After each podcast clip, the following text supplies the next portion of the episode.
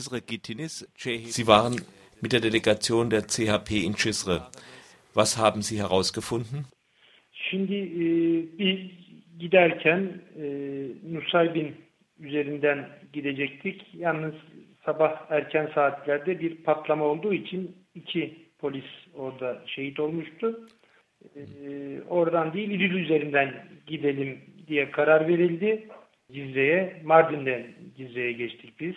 Wir wollten über Nusaybin nach Cizre fahren. Doch am frühen Morgen gab es dort eine Explosion, die zwei Polizisten tötete. Deshalb haben wir uns entschlossen, über Idil nach Cizre zu fahren. Den Weg über Mardin. In Idil waren zwei Soldaten getötet worden. Von da setzten wir die Fahrt nach Cizre im Konvoi fort. Als wir nach Cizre kamen, waren da große Zerstörungen in der Stadt. Insbesondere in einigen Stadtvierteln gab es sehr schlimme Zerstörungen. Es erinnerte an Bilder aus Beirut im libanesischen Bürgerkrieg oder waren sogar noch schlimmer. Läden waren verheert, Häuser waren zerstört. Es sah aus wie nach einem Erdbeben. Einige Häuser lagen völlig in Trümmern. Wir gingen auch an diese Stellen, von der in den Medien die Rede war, dass Verwundete in den Kellern liegen und um Hilfe bitten. In diesem Keller lagen verbrannte Leichenteile, Knochen. Gleichzeitig gab es daneben auch Dinge, die nicht gebrannt hatten. Insbesondere die Leichen waren verbrannt. Bei der Untersuchung sahen wir, dass die Zerstörungen mit sehr schweren Waffen angerichtet worden waren, mit Kampfpanzern und Kanonen. Die Leute kehrten erst zurück und versuchten, ihre Häuser zu finden. Weil einige Häuser völlig zerstört worden waren, hatten ihre Bewohner keine Häuser mehr. Einige lebten in den Trümmern, in sehr stark zerstörten Häusern. Die Scheiben der Fenster waren zerbrochen, einige Häuser hatten auch keine Wände mehr und die Leute waren gezwungen, in diesen Häusern zu bleiben. Bazı evler tamamen tahrip olduğu, yıkıldığı için evleri yoktu. Bazıları yıkıntı içerisindeydi ve çok ciddi bir tahribat vardı evlerde. Pencereleri, camları kırıldığı gibi duvarları da yoktu bazı evlerin. Ve insanlar maalesef o evlerde kalmak durumundaydı. Bir yardım yok mu? Gab es Hilfe für Sie? Biz yardım gözlemedik. Orada bir yardım e, maalesef yoktu. Wir haben keine Hilfe gesehen. Da gab es leider keine Hilfe. Von Zeit zu Zeit wird gesagt, es wäre Hilfe geschickt worden, aber wir haben in Cizre nichts davon gesehen. Ob es mittlerweile welche gibt, wissen wir natürlich nicht. Aber die Leute versuchen mit Handkarren ihre Habe wieder zurückzubringen. Die Kinder sind in einem schrecklichen Zustand. Man riecht immer noch die, der Geruch von Leichen. In den besagten Kellern hat es einen starken Brandgeruch. Von den Trümmern in der Umgebung kommt auch ein schlimmer Geruch. Es ist ein katastrophaler Zustand. Es hat sehr gravierende Zerstörungen gegeben. Und wenn wir auch sagen, dass es dort einen Kampf mit der PKK gegeben hat, so hat die zivile Bevölkerung sehr gelitten. Leider sind viele Zivilisten gestorben. Es ist von 200 die Rede. Mit DNA-Test wird versucht, die Identität der Toten festzustellen. Es sieht wirklich sehr schlimm aus. Sie ist civarında ölüm olduğu e, iddia ediliyor ve işte DNA testleriyle e, cesetlerin kimlikleri tespit edilmeye çalışılıyor. Çok kötü, çok e, sandıran görüntüler var. Wie viele Menschen sind in Cizre gestorben? 200 civarında olduğu iddia ediliyor. Yani bizim de oradaki yaptığımız e, yetkililerle görüşmelerde 150-200 civarında biz Es ist von ungefähr 200 die Rede. Das heißt, dort haben wir von den Verantwortlichen erfahren, dass es zwischen 150 und 200 Tote gab. Der Generalstab hat erklärt, dass in Schisre ungefähr 600 Terroristen ausgeschaltet wurden.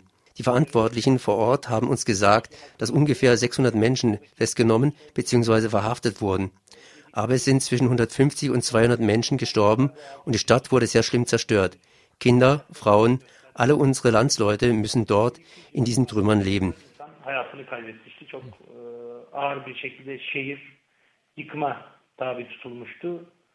Çocuklar, kadınlar, orada hayatını sürdüren vatandaşlar da bu yıkımın bütün sıkıntısını orada maalesef yaşıyorlar. Sie haben dort natürlich mit den Landsleuten gesprochen. Was war Ihre Reaktion? Vatandaşlar bu yapılan yıkımın niye yapıldığını, niye biz düşman mıyız, bizi bu kadar e, evlerimizi başlarımıza yıkıyorlar noktasında e, şikayetlerini, e, ilettiler. E, vatandaşlar olayın şokunda ve Die Landsleute haben sich beschwert. Warum wurde hier verbrannt? Warum wurde hier zerstört? Sind wir die Feinde, dass unsere Häuser so zerstört werden, dass das alles auf unsere Köpfe kommt? Die Landsleute sind von dem Ereignis schockiert und sie verstehen einfach nicht, warum es so, so eine Zerstörung gegeben hat, warum sie wie Feinde gesehen wurden. Können sie nicht begreifen. Diese Zerstörung bringt immer mit Gewalt nur Gewalt hervor. Auf Gewalt wird mit mehr Gewalt geantwortet und leider wird die Türkei in ein Milieu gezogen, in dem noch größere Kämpfe stattfinden werden. Deshalb ist, die, deshalb ist es notwendig, Empathie zu entwickeln und die Landsleute dort zu verstehen. Man soll nicht sagen, dass man gegen Terrorismus kämpft und dabei die Landsleute dort bestrafen. Um die kurdische Frage zu lösen, müssen die vier im Parlament vertretenen Parteien sofort zusammenkommen und eine Kommission gründen. Der Weg für eine friedliche Lösung muss geöffnet werden. Wenn die Regierung weiter eine militärische Lösung versucht, ein Weg, auf dem wir schon 40.000 Menschenleben verloren haben, dann kann es sein, dass sie die Türe für Hunderttausende weitere Opfer öffnet. Es ist die Aufgabe der Politiker, das zu verhindern. Es ist nun mal die Aufgabe der Politiker, das Leben der Menschen zu schützen. Wenn sie das tut, wird die PKK unbedingt die Waffen niederlegen. Wir müssen diese Zeit der Zerstörung und der militärischen Drohung unbedingt rasch verlassen. Wenn wir, keine, wenn wir kein friedliches Umfeld schaffen können, werden die Zerstörungen noch viel größer werden.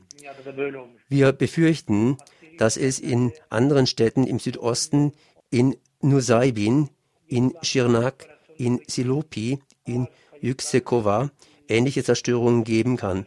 Soweit wir gesehen haben, gibt es auch dort Vorbereitungen für Operationen.